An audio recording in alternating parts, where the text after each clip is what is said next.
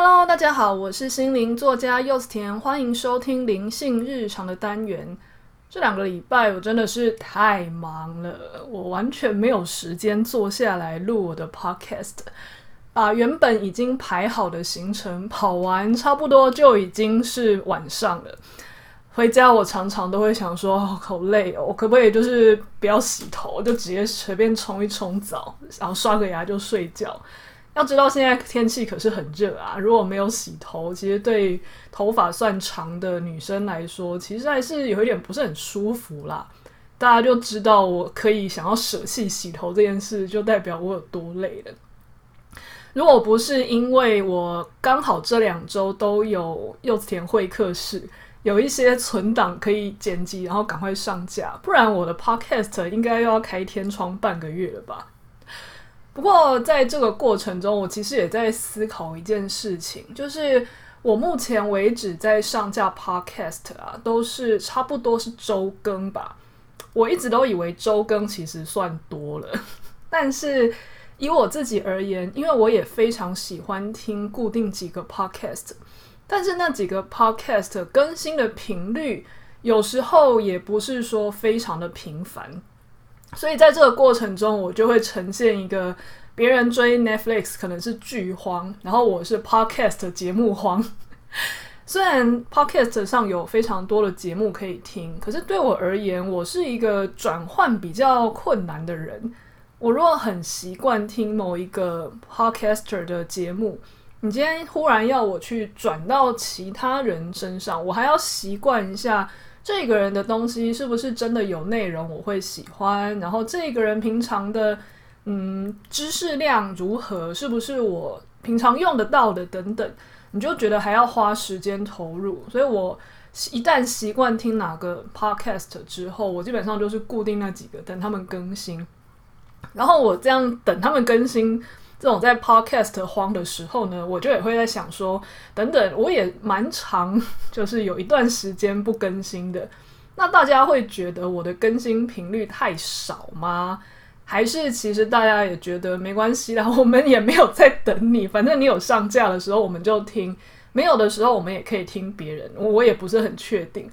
那大家如果希望我可以。更新的频繁一点，但是每一集可能就十分钟，这种你会比较喜欢？又或者是你觉得我现在更新的频率一周大概一次是很 OK 的，然后一次我就好好的把一个系统讲完，你会觉得这样也不错。好，那就欢迎跟我说。那今天呢，我要聊的话题其实也跟最近有一些读者或是案主跟我聊到的话题蛮有关系的。在我最近刚好就很忙嘛，在这个很忙的时候，刚好收到有读者问我说：“诶，柚子甜，我好奇想问你一下，你是怎么样做到自律的啊？”同时，我也那一阵子有一个案主问过我类似的问题，他说他觉得自己是一个对自己太好的人，常常都很懒散，明明知道该做什么事情，该很自律的去，比方说运动啊。学习上课啊，甚至买了很多书跟线上课程要去消化，而且那些东西对于提升自己是有帮助的，但是他却还是很懒得去做，不知道该怎么办。我每次听到这种问题的时候，我常常都会有一点诧异，我就会想说，为什么别人在的心目中我是一个很自律的人呢？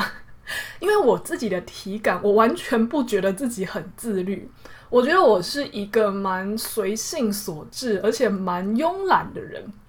那但是不知道为什么，几乎没有听过有人说觉得我很懒散。那大部分的人都觉得你怎么有办法这么自律？然后我就在想说，这样子的大家的眼中，我的我形象到底是怎么来的？我在猜，可能是虽然我常常说很忙，但是我文章还是有产出，我几乎没有什么脱稿的历史。我该什么时候交稿，然后我就会我就会弄。那那一阵子虽然说很忙，但我还是有时候会更新我的粉丝团。甚至虽然我现在说很忙，但我是尽可能还是做到周更。那大家可能会觉得说，这一定是非常自律的人啊，你才有办法做到啊。我还更不用说，我最近常常也会在我的 IG 分享一些书摘，所以显然我在很忙的过程中，我竟然还有时间看书，还可以分享，而且甚至我在这中间看掉的书还蛮多本的。别人都会觉得我一定是一种很自律的体质才有办法做到吧？这个东西其实我在我之前的一本书叫《专注是一种资产》，其实就有提过。虽然别人眼中我好像很自律，我也可能是因为很自律，我才能够成为自由工作者，而且到现在这么多年还没死掉，应该是自律造成的。那我后来去反省一下，我到底做对了什么，让我产出一直都可以很持续，然后我在别人眼中也确实好像都很自律，到底是做对了什么？那今天我刚好就可以分享一个最近发生的经验，让大家也可以透过自律这件事情，想到自律不会再觉得很痛苦，甚至对我而言，它还是一种有趣的宠爱自己的游戏哟。好，那我们就时间就回到大概前一两个礼拜吧，某个早上。那有在听我 podcast 的朋友们应该知道，我有在定期的上瑜伽课嘛。那我的。长呃频率其实是蛮高的哦，我一个礼拜会上两到三堂，其中有一堂是在早上，但是以我自由工作者的时间来说啊，我常常是比较工作到比较晚，那比较晚睡，比较晚回家，那自然而然早上就不太有办法很早起来，所以那一天早上起来的时候，我刚好又是有排一堂瑜伽课嘛。那早上起来的时候呢，眼看可能剩不到一小时，我就要去上课了，我心里就萌生起一股好想要请假，我今天不想上瑜伽这样子的倦怠感。通常呢，大部分的人在这个时候就会陷入一种天使与恶魔的交战。比方说，好，那种希望自己很自律的人呢，可能就会逼自己说，不管你就是去上课。我不管你有多不舒服，我不管你有多累，反正总而言之，你就是给我去上课。就把内心好像就出现了一个教官，然后跟自己说：“你要知道你想成为什么样的人啊，你就是要克服自己内心的怠惰啊。”就对自己严厉或是精神喊话，最后逼自己还是照常出门。诶，那又或者有另外一种人，他们就是呈现一种，呃，我心目中的爱自己就是懒散。所以他可能就跟自己说啊，没关系啦，啊，我最近其实好像也嗯运动的好像是也蛮不错的啊，我最近这几个月都没有请假，偶尔请一堂不过分吧。那可能就拿起手机就私讯老师说，诶，老师不好意思，今天早上有点事，那我可能要请假。大部分的人可能就只有这两种极端吧，一种就是传统型的严厉，然后逼自己自律，然后另外一种呢就是。嗯，我想要对自己好一点，我就是休息。那这个时候呢，其实对于一个有觉察习惯的人来说，他其实是有第三种选择的，那就是觉察自己为什么不想去。好，那实际上我是怎么做的呢？我当时啊，就感受到自己心里对于去上瑜伽这件事情有很大的抗拒。我就先问自己说：“哦，好啊，你不想去，那你是为什么不想去？”好，然后我的心里就呃，因为我的感受嘛，他就会去感受一下说：“嗯，不想去的原因是，嗯，太累吗？还是其实全身有酸痛，然后不不太想要做运动呢？还是因为你有更想做的事情？总而言之，这个时候觉察力就会开始运作。那个觉察力有点像是。你好好的问自己，感受自己，然后你去搜集你全身上下的反馈，他会告诉你一个答案，但那个答案第一时间也不见得是百分之百正确的。但总而言之，就听我怎么做吧。我问自己说：“你为什么不想去啊？”的时候，我身体第一时间就告诉我说：“他觉得现在很累。”好，那。并不是说身体跟你说什么，你就要马上照做，你还是有一个自主权，但你可以不用逼他。我那时候就想了一下，说很累，那我是昨天有睡不够吗？还是我最近吃的不太健康，导致我的体力不够呢？但是我这样，我想一想，不对啊，我昨天到现在这样，我其实是有睡八小时的，所以我的身体其实休息算是够的。那更不用说，那最近吃的还算是蛮健康的，也不太可能是什么营养上的不充足造成。所以我当下就判定，我那个累比较像是没有活力、没有精神，而不是真正的没有睡够的那种累。好，那如果只是没有活力的话，那其实我去让它开始活跃、流动起来就可以了，并不是真的需要。实际上的去睡够啊，如果我前天三点才睡，我可能就会合理的判断说，那就真的是睡不够，不要勉强自己去运动，那可能就会是另外一个方向发展。那但是这次我判定自己吃饱睡好，其实并不是真正上体力的问题，而是精神活力的问题的时候呢，我就判断说，OK，那其实我上瑜伽这件事情是好的。因为你去运动了嘛，你去嗯离开家里的，你不是在一个懒散的环境下继续的就是这样度过一天。其实你上完瑜伽会比较有精神。那我就跟自己的身体说：“哦，好，那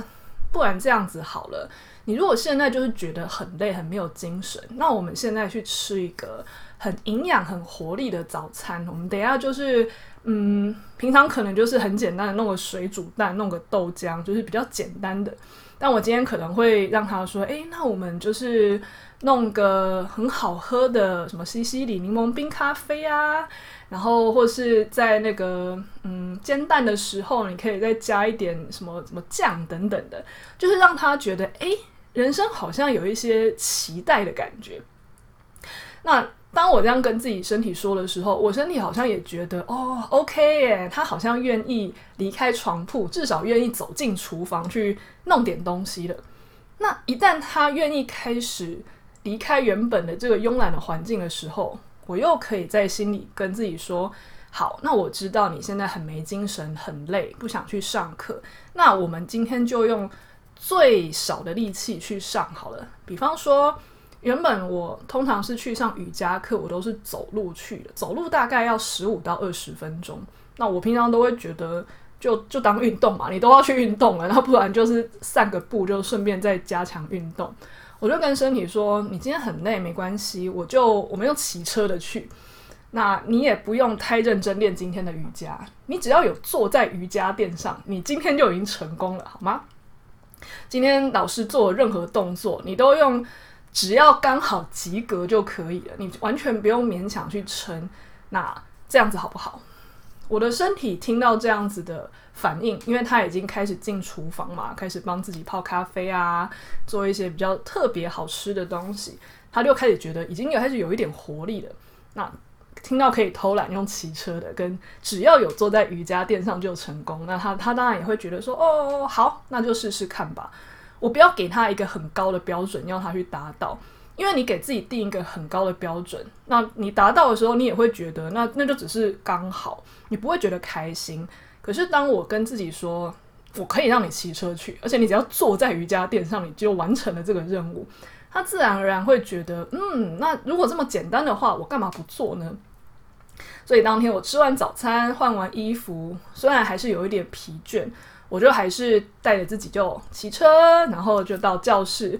当我走进教室，然后坐在瑜伽垫上的时候，我就听到我心里有一个欢呼说，我做到了，我成功了！你看，我完成任务了。然后我也跟自己心里那个很雀跃的声音就说：“你看，你看，我们今天是不是成功的克服了懒散？我们今天就进到教室啦。”那在这样的基础下，接下来呢，当我嗯，比方说老天老师当天他做了一些动作，因为我心里已经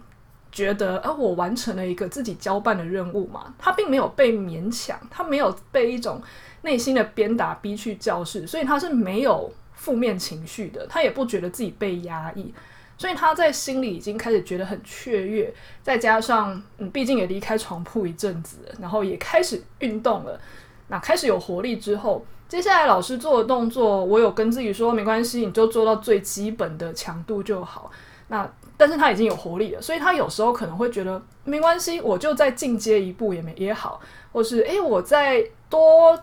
呃呼吸，然后再撑个三秒钟，我都觉得我自己赚到。所以整堂瑜伽课下来的结果是，我其实那一堂课的强度跟平常根本就没有差多少。可是我并不是因为我勉强自己出门而做到的，而是我透过我不断的觉察跟反馈，然后跟自己内心沟通，所以我最后才达到一个跟平常上课没两样的结果。但是我内心发生的事，跟一般自律的人可能会有很大的不同。很一般人的自律，他可能早上是因为逼自己去上课，所以他内心是有委屈的情绪压在心底的。那个委屈的情绪只是被，诶，我最后还是做到了我的任务的这种成就感吧，稍微抵消。可是那个也称不上真正的很雀跃，它只能说是一种，嗯，我拿一个外在的成就感来压抑某个我让自己受委屈的那种那种消耗。那如果你是选择懒散的那一块的话，你可能当天身体虽然是舒服的，可是你还是活在一个没有精力和活力的情况下，而且更不用说你可能还会有一些罪恶感，这些都不是真正对你这自己身体有利的，反而是我用客观的条件下去判断，我今天可以做到，那我也用。我觉得不委屈的方式，在心底跟自己说，降低门槛，然后也适时的去鼓励他去做到他现在能做到的，那我的心里其实就会很开心。而别人外在的人可能只会觉得说，哇，你好自律哦，就算这么累，你还是有安排自己每周固定时间都乖乖上课诶。可是只有我自己心里知道，我玩了一场宠爱自己的游戏。只是这个游戏的外包装看起来很像自律，